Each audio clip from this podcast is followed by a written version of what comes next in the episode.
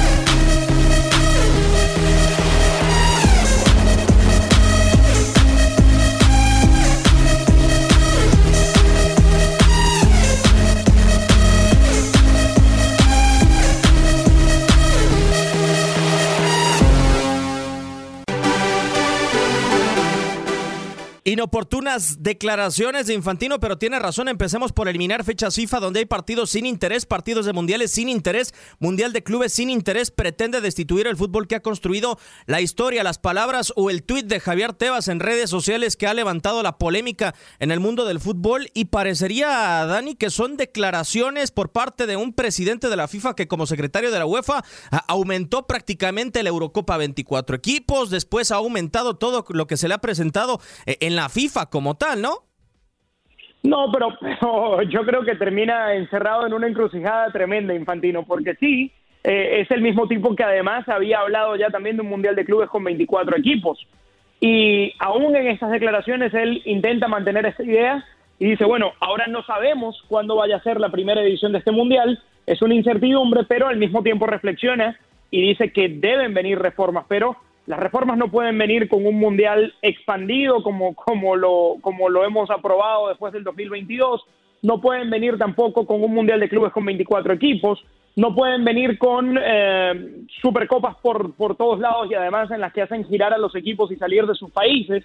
Tiene que llegar también el momento de la sensatez y ojalá esto sirva, más allá de que se esté contradiciendo en, en muchas cosas Infantino, de que esto sirva para que realmente tomen conciencia y hagamos un calendario futbolístico mucho más sensato y acorde con las necesidades de los jugadores. En eh, la situación de Sudamérica y de Norteamérica, la situación quizá, Juan, no es tan complicada de volver a empalmar los calendarios y de volver a, medianamente darle circulación a los campeonatos, pero la UEFA ha medianamente hecho un intercambio con la FIFA para poder eh, de alguna u otra manera colocar la Eurocopa en el 2021 y prácticamente le ha entregado el calendario a merced a la FIFA. Eh, ¿Qué tanto lo condiciona a la UEFA este tema para que Infantino haga lo que desee con el campeonato o con los campeonatos del viejo continente? Primero lo que leí por parte de Infantino a veces suena como una disonancia, lo hace más para poder quedar bien con los que lo eligieron, con los que lo pusieron en el puesto que están en la FIFA, porque como dijo Dani anteriormente, es un es alguien que, que hizo expandir más el fútbol, el Mundial de 48 equipos, lo que hizo en la UEFA, pero también esa crítica viene por parte de alguien que también expandió o quiere expandir al, el tema de la claro. Liga Española a Estados Unidos. También llegó a la Supercopa Española a Arabia Saudita. Entonces también hay que ser muy cautos de quién lo está diciendo en el caso de Javier Tebas, que me acuerdo en una entrevista que tuve con él acá en Miami, me, nos había apostado todos los de los medios 10 mil dólares que se jugaba el Barcelona-Girona, y finalmente no ocurrió y todavía estoy esperando por ese cheque de 10 mil dólares por parte de Javier Tebas. Eh, lo, lo que hay que ver es que no solamente es, como dijiste anteriormente, el tema de, de, de, de, la UEFA, también el tema de la FIFA tratando de arreglar esos calendarios. Y parte de lo que está ocurriendo con esos calendarios también afecta a la Conmebol, que recién la Conmebol hizo un, un convenio con la UEFA para más o menos co coordinar esos calendarios al lado de la UEFA.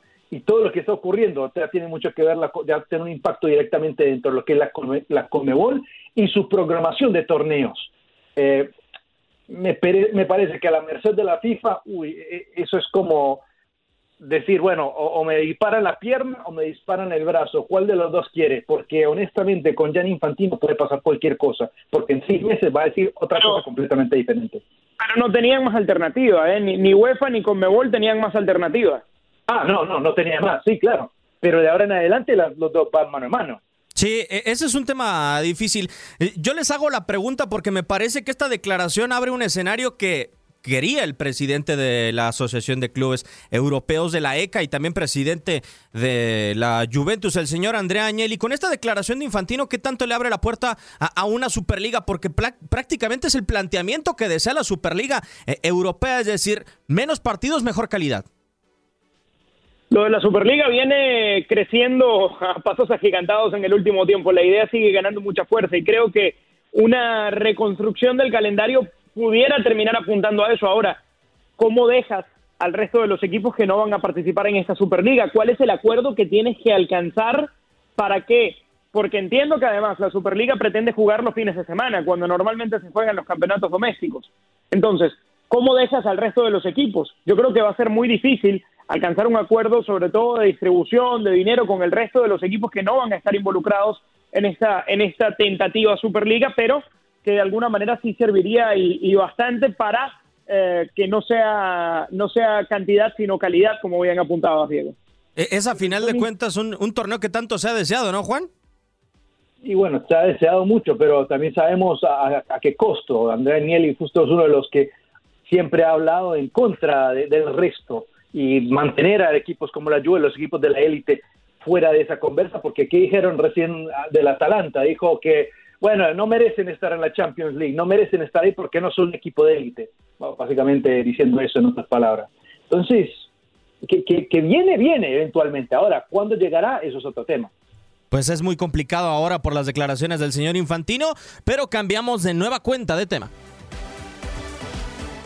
Y es que parece que la Liga de España se ha dado cuenta junto con la Real Federación Española de Fútbol de la dimensión de la pandemia de coronavirus, eh, Juan, y ha determinado hace unas horas suspender definitivamente y también la Bundesliga del, eh, en el mismo tono ha decidido aplazar un poco más y tomar la misma fecha que ha decidido la Premier League, es decir, para el 30 de abril dos competencias de la UEFA que parece se toman de la mano y que comienzan a adoptar una medida que adoptó desde el inicio la Ligue 1 de Francia, que no le veía fin a este tema y que decidió de manera eh, unánime suspender definitivamente. ¿Sería eh, el verdadero criterio, el mejor criterio que deberían adoptar todas las ligas en el viejo continente lo que hizo Francia? Para mí es el más cauto, para mí es el más conservador y prefiero en estos tiempos tan extremos que no sabemos, todavía no sabemos qué, qué, es esta enfermedad o qué es este virus o de qué se trata. Hasta el día de hoy estamos recibiendo más información sobre lo que está ocurriendo y, cómo nos puede afectar. Así que prefiero un prefiero una estrategia más cauta, más, más conservadora, en el cual se demora más tiempo con el fin de poder proteger a la sociedad a comparación de algo bueno por el tema, por el amor al fútbol, porque el fútbol cambia las cosas, porque el fútbol rompe las barreras y todo ese romanticismo. Prefiero eso que tener que lidiar con, las consecuencias de ser romántico y por querer el fútbol que vuelva a, cualquier costo. Ah, para mí es el, mejor, el mejor rumbo para tomar, especialmente con, tanta incertidumbre que sigue, sigue relevante dentro de España, dentro de Italia, dentro de Alemania, etcétera, etcétera. Sí, totalmente de acuerdo. Y, porque a final de cuentas, Dani, parece que tampoco la UEFA se ha querido meter y decir decidimos suspender definitivamente todas las ligas del viejo continente. Incluso la bielorrusa sigue en circulación de alguna u otra manera. A mí me da la sensación de que la UEFA debería de tener una mano un poco más dura en cuanto a temas domésticos. Cierto que están sujetos o que los ha dejado sujetos a las diferentes federaciones y no tanto como a las ligas. Pero creo que sí, la UEFA está careciendo de esa mano dura como para meter un poco más de tranquilidad en los diferentes países y decir, señores, no hay fútbol hasta que de alguna u otra manera esta situación sanitaria se mejore definitivamente. Bueno, a ver, una, una de las sedes confirmadas es Turquía. Turquía hasta hace poco siguió jugando y, se levantó toda una polémica con el reconocido nigeriano John Obi Mikel rescindiendo contrato y, todo lo demás.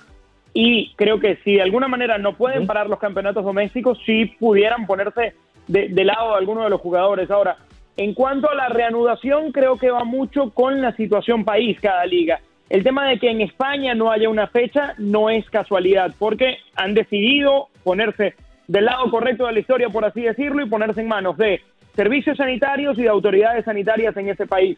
¿Por qué en Alemania pueden ilusionarse con una posible fecha de, y en este caso establecida como 30 de abril?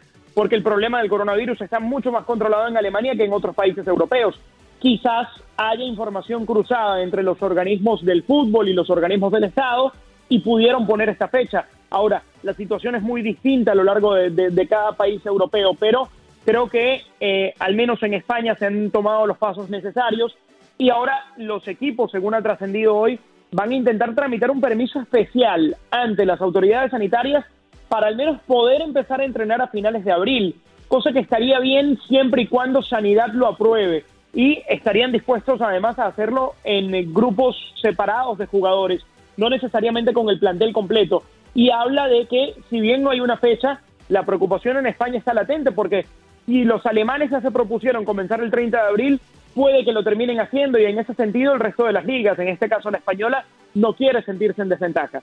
¿Cómo puede llegar a complicar, eh, Juan? Hace unos instantes platicábamos eh, acerca de la suspensión de las finales de, las competencias europeas. ¿Cómo puede complicar a, la UEFA que una liga le dé más ritmo a unos equipos y otros, a final de cuenta, a otras instituciones. Puede llegar a haber una especie de reclamo entre equipos de que no ha habido una fecha de arranque pareja para todos.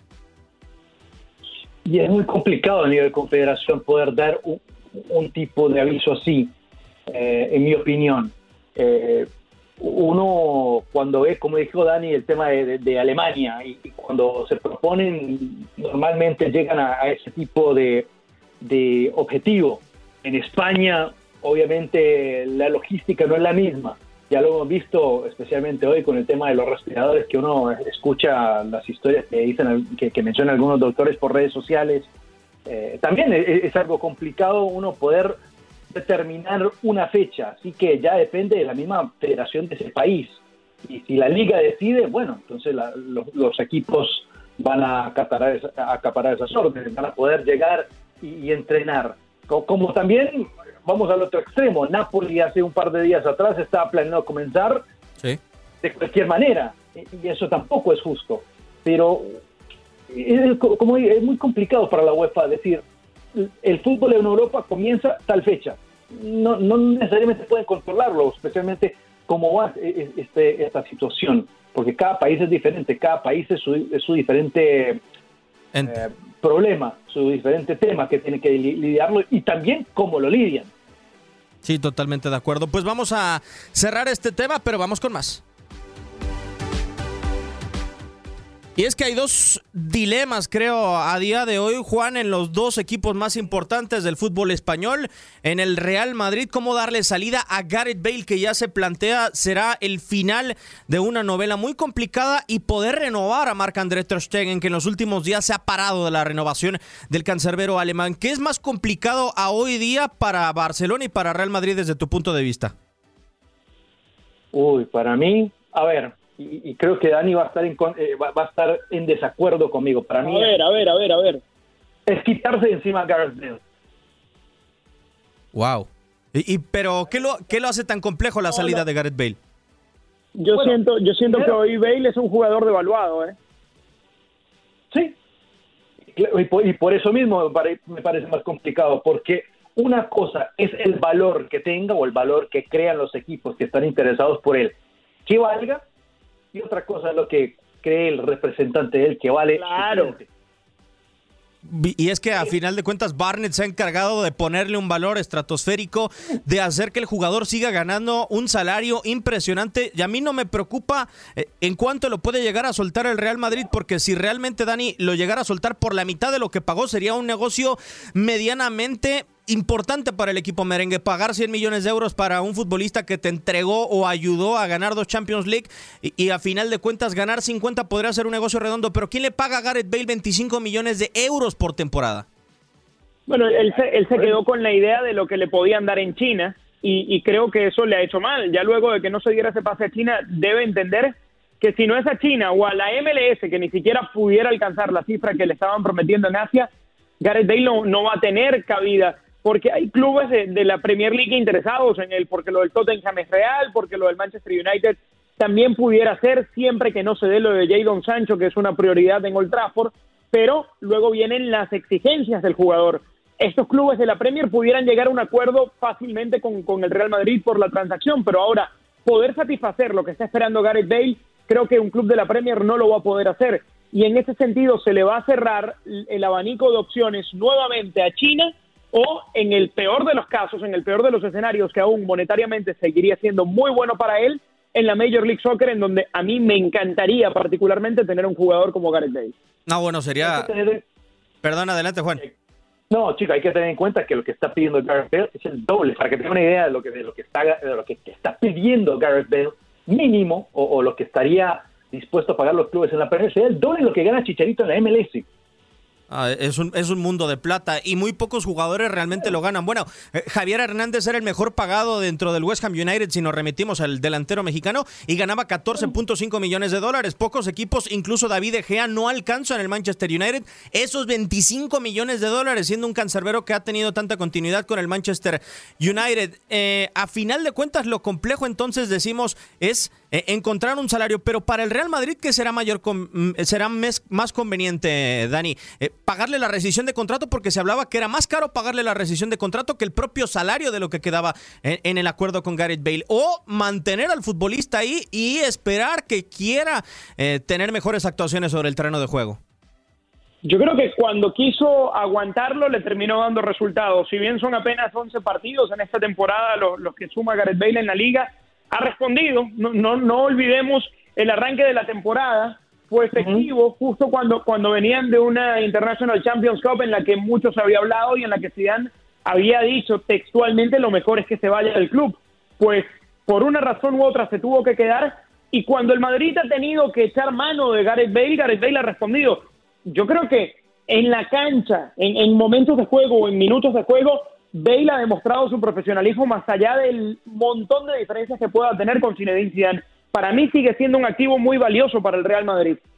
A final de cuentas tendremos que esperar a que se vuelva a abrir la ventana del fútbol con esta pandemia de coronavirus para saber cuál puede ser el destino de Gareth Bale. Y el otro, se ha frenado, Juan, la renovación de Marc-André Ter Stegen. Todo apunta a que el Bayern Múnich sería su destino a necesidad del portero alemán de poder atajar en la selección eh, teutona. Pero yo me pregunto, ¿qué tan viable es, más allá de que pueda renovar o no Marc-André Ter Stegen con el Barcelona, que pueda llegar al Bayern? Entendiendo que al único futbolista a la cual la dirigencia del equipo bávaro ha decidido renovar ha sido Manuel Neuer y de que ya tienen atado a Alexander Nubel.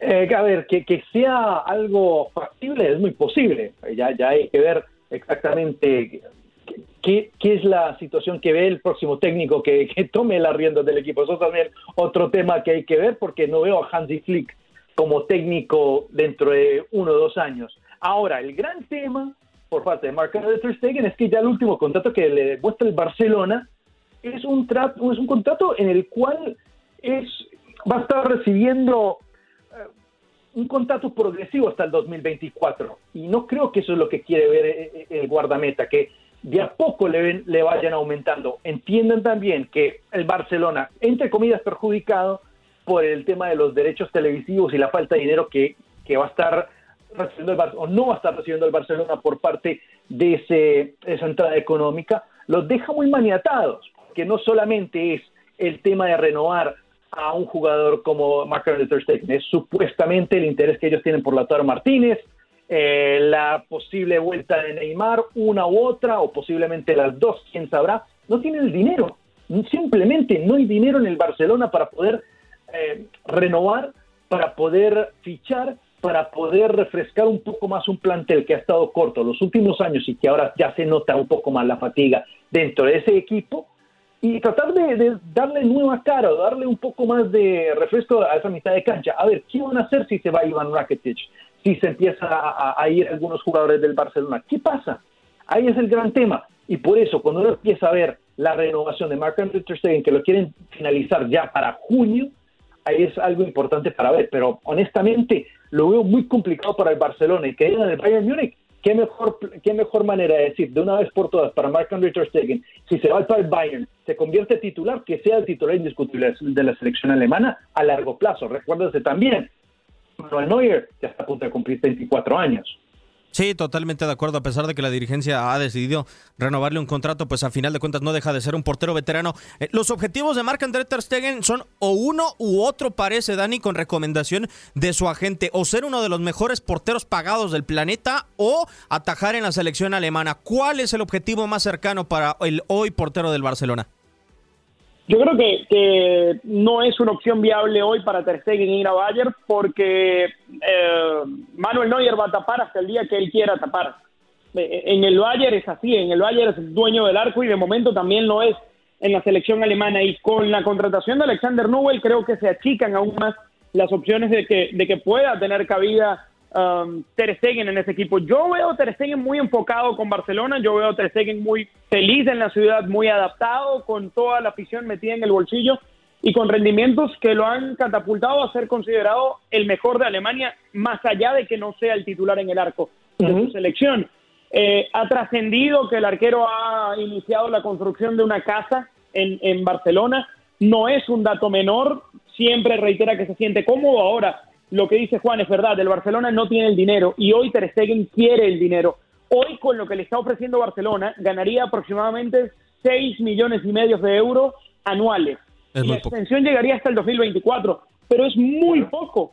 Sigue muy por debajo de los arqueros mejor pagados del mundo. Y hay que decirlo, este equipo de Barcelona se ha hecho vulnerable a nivel defensivo en los últimos años y eso ha expuesto aún más el trabajo de Ter Stegen y es vital lo que ha hecho el arquero alemán en las últimas temporadas.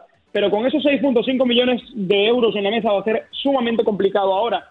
Lo que sí tiene seguro el Barça es Ter Stegen al menos hasta el 2022 porque la cláusula de rescisión está por los 180 millones de euros y en ese sentido uno pudiera pensar que hasta esa fecha al menos va a tener al arquero. Bueno, si no, podría ser caja a futuro el equipo catalán. Juan, muchísimas gracias por tu tiempo. Es eh, momento de despedirnos de este podcast y les quiero agradecer. Muchísimas gracias, Juan. No, no, gracias, gracias. Te lo agradezco mucho. Un abrazo a todos. Dani, un placer como siempre. Un abrazo hoy más que nunca a la distancia. Un abrazo sin tocarnos. ¿eh? Fuerte, fuerte abrazo para todos y cuídense mucho. Esto fue Fútbol de Estrellas en nuestra plataforma de podcast.